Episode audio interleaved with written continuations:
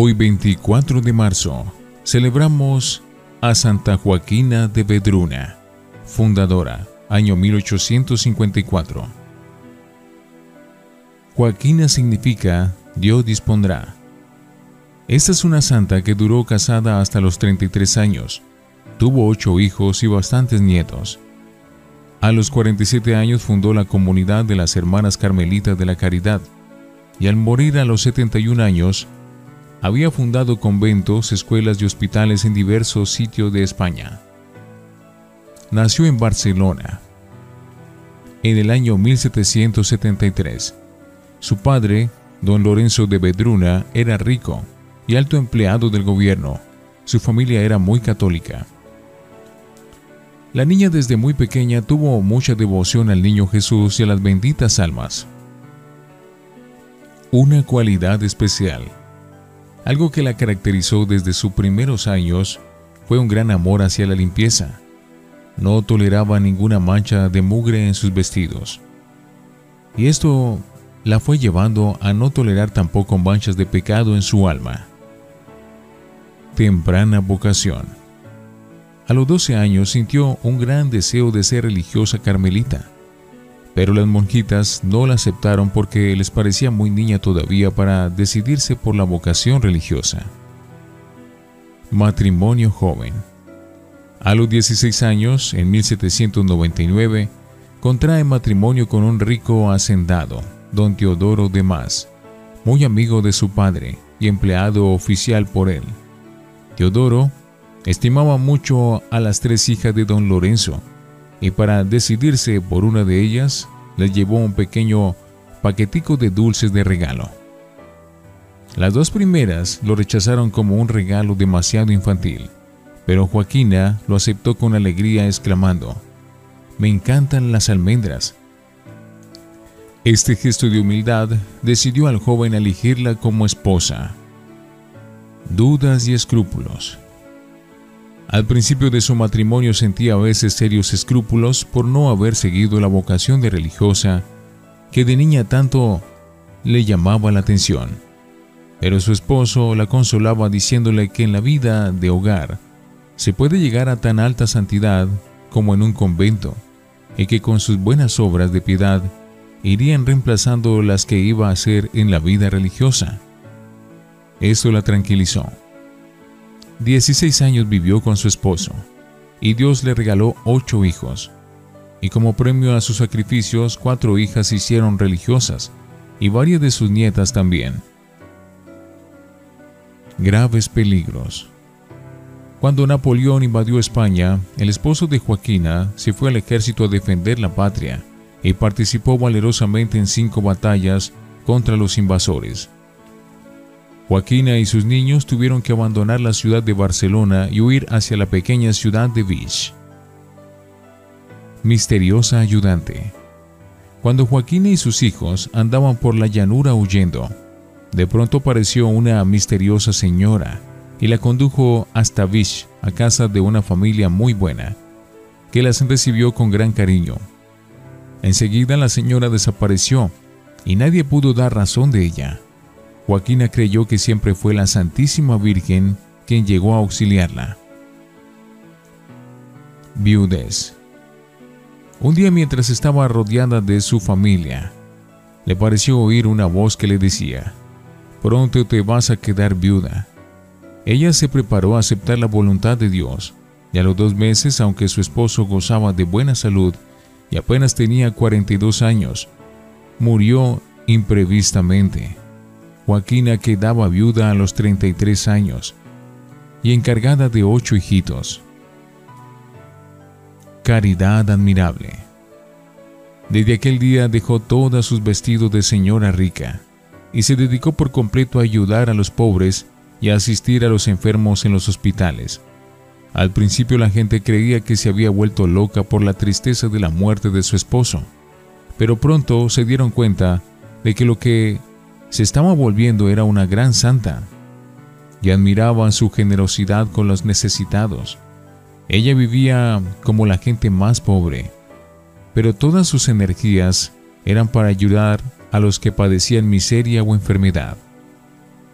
Durante 10 años estuvo dedicada a penitencias, muchas oraciones y continuas obras de caridad, pidiéndole a Dios que la iluminara lo que más eh, le convenía hacer para el futuro.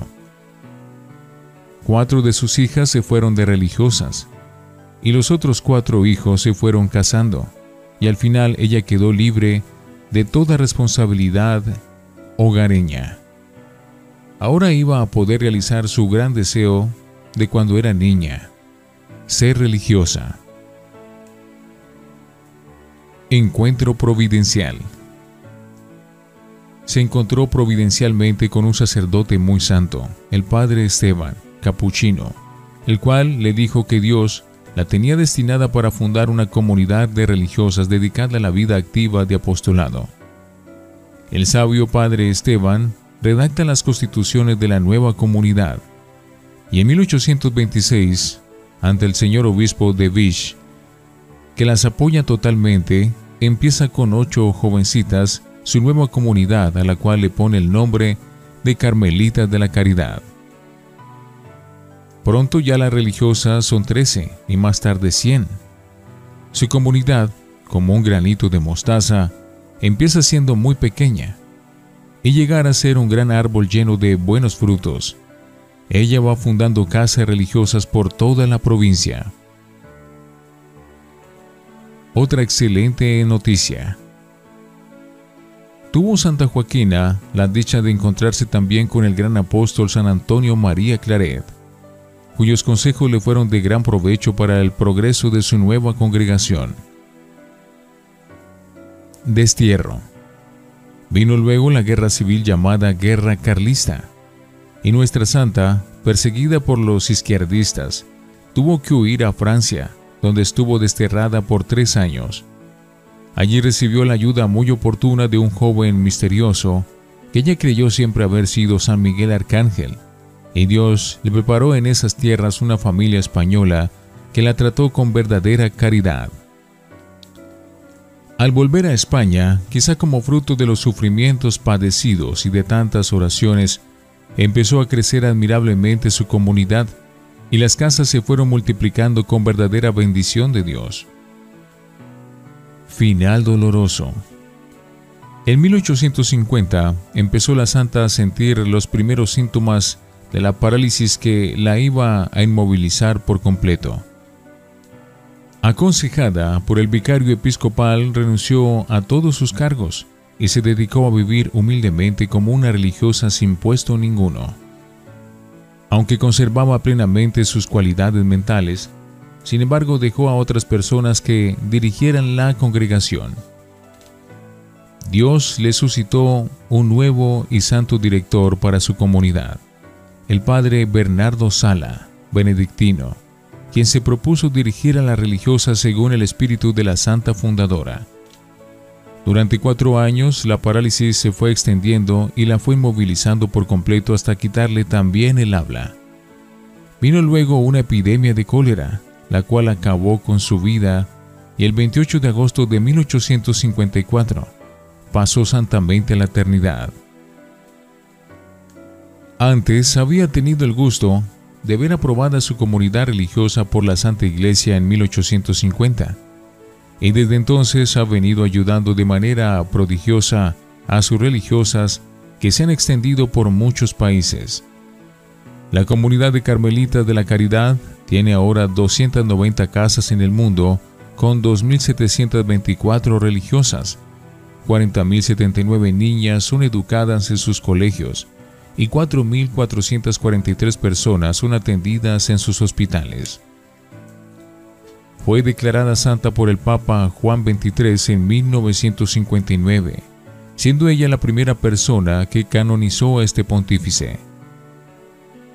Santa Joaquina, sin hacer milagros en vida y siendo una sencilla madre de familia, esposa afectuosa y una mujer que tuvo que sufrir mucho en la tierra, y que dedicó sus eh, grandes energías en ayudar a los necesitados, sea para nosotros un modelo para imitar y una poderosa protectora que ruegue por nuestra santificación y salvación. Que Dios nos mande muchas santas como esta. muchas Joaquinas más. Santa Joaquina de Bedruna, rogad por nosotros.